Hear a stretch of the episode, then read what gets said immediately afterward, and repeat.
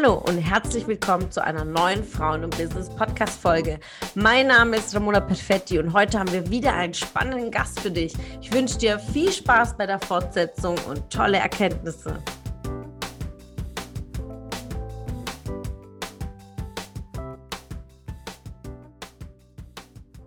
Dein, deine Vita durch und durch. Und dann vor zwei Jahren, glaube ich, hast du die Entscheidung getroffen, jetzt komplett wieder in die Vollselbstständigkeit zu gehen. Wie war da dein Weg? Weil, ich meine, ähm, man sagt ja, äh, es gibt nie den perfekten Zeitpunkt, aber wenn man erwachsen ist, denkt man schon noch mal fünfmal mehr drüber nach. Wie war es für dich?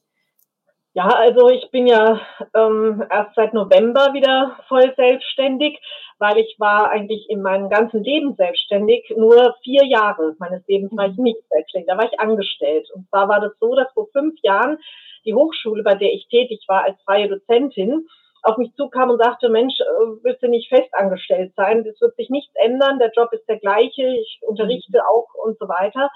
Aber ich bin halt fest angestellt. Dann habe ich hin und her überlegt, eigentlich wollte ich das nicht so richtig. Es widerstrebte mir. Und es blieb mir aber fast keine andere Wahl, weil die Hochschule sagte, ja, also wenn ich jetzt nicht fest angestellt wäre, dann, dann würden sie die Zusammenarbeit mit mir beenden. Sie wollen dann auch keine, nicht mehr, dass ich frei arbeite, weil der Chef hatte halt Angst wegen Scheinselbstständigkeit, obwohl das bei mir gar nicht der Fall war. Ich hatte immer verschiedene Kunden. Aber mhm. ich habe dann gedacht, na ja, es hört sich gut an, jeden Monat ein festes Gehalt aufs Konto zu bekommen.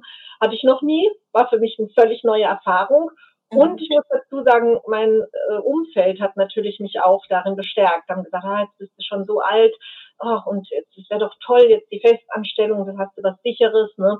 Dann mhm. habe ich mich im Grunde mehr oder weniger da hinreißen lassen und habe das gemacht, vier Jahre ich muss sagen, es war nicht schlecht und irgendwann habe ich auch so vom Kopf gedacht, ach, das könnte jetzt eigentlich bis zur Rente bleiben. Ne? Mhm. Und dann kam aber wieder was Unvorhergesehenes äh, in mein Leben und zwar äh, gab es die Hochschule auf einmal nicht mehr. Die Hochschule hat ein System gehabt, ein ganz bestimmtes, äh, das nannte sich dezentrales Hochschulsystem mhm. und ist ausgelaufen. Und mhm. wir wurden also Mitarbeiter, waren über 20 Mitarbeiter, wurden immer wieder vertröstet, ja, es wird ein anderer Kooperationspartner kommen und so weiter. Und ich habe schon ganz früh der ganzen Sache nicht getraut und habe dann schon versucht, wieder nebenher so ein bisschen mir was aufzubauen, weil ich schon absehen konnte, dass das wahrscheinlich nichts wird. Und so war es dann tatsächlich auch. Es kam nichts nach, keine Kooperation kam zustande. Die Uni hat geschlossen.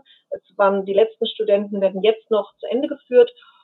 Und dann habe ich gedacht, was machst du? Kannst dich wieder neu bewerben auf eine andere Stelle? Okay.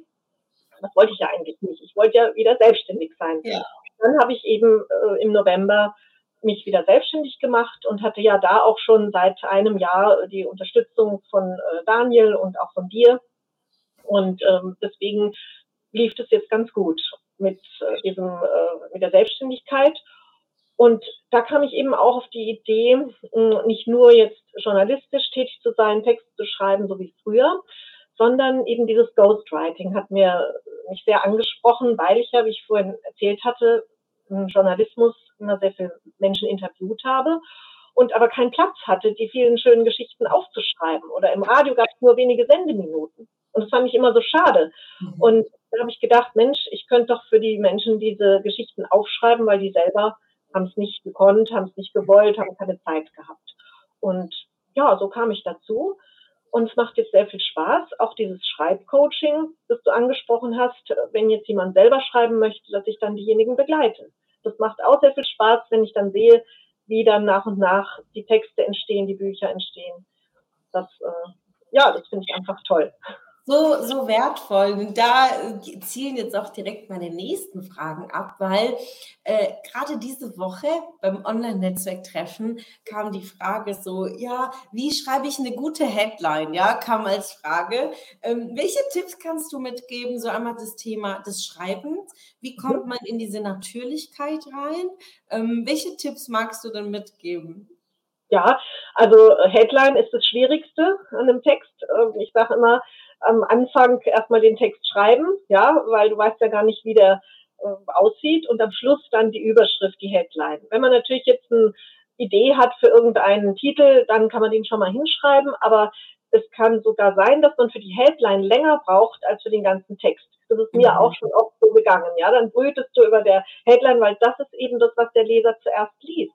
Und es muss etwas sein, was ihn wirklich catcht, wo er wirklich sagt, es lohnt sich, den Text zu lesen, weil mit der Headline entscheidet er das. Ja, wenn die Headline schon langweilig ist, dann liest er den Text nicht weiter.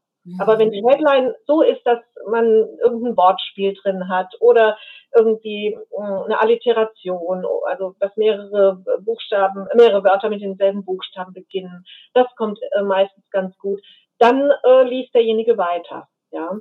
Und was sonst die Texte anbelangt, ja, sie sollten eben so geschrieben sein, dass sie gut lesbar sind, nicht kompliziert. Also in der Einfachheit liegt da die Kraft. Ne, man denkt immer, man müsste so kompliziert schreiben, alles in einen Satz packen. Nein, gerade nicht, sondern das, äh, diese Einfachheit ist eigentlich das Wesentliche.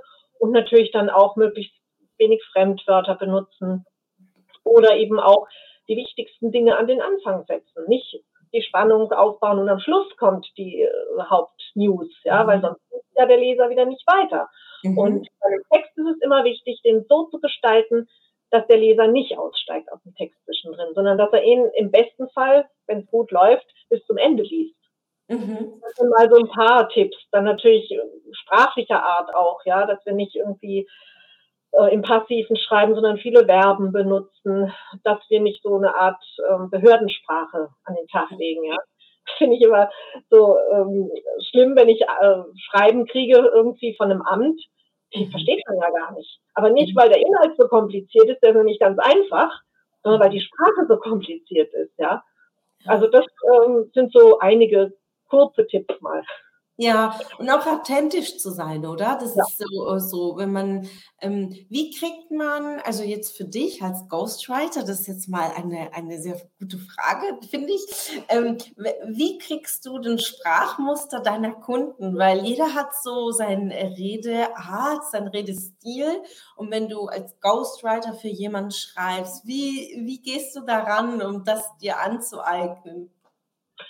Na gut, das erste Mal ähm, ist natürlich ein Kennenlernen ein erstes. Da kann ich schon absehen, passt es oder passt es nicht. Da merke ich auch schon, wie derjenige spricht, ob er jetzt total wirr durcheinander spricht, keinen Satz beendet oder ob er sehr langsam spricht oder total schnell. Da kann man schon sehen, wie das von dem Stil her ist.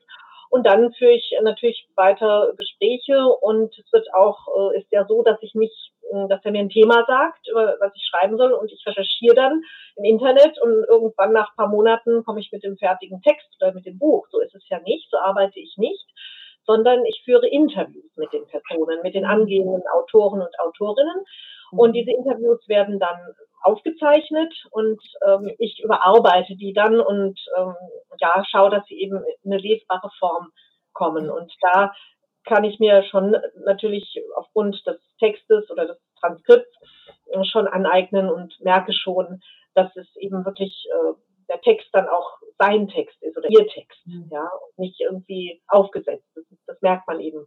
Und dann bekommt der Autor das ja auch nochmal zu lesen vorher, so dass er auch Änderungen vornehmen kann und sagen kann, nee, also das, da sehe ich mich so nicht, das bin ich nicht. Dann wird es nochmal überarbeitet, bis es eben so ist, dass derjenige sagt, ja, das ist mein Text, das könnte ich jetzt auch, hätte ich schreiben können.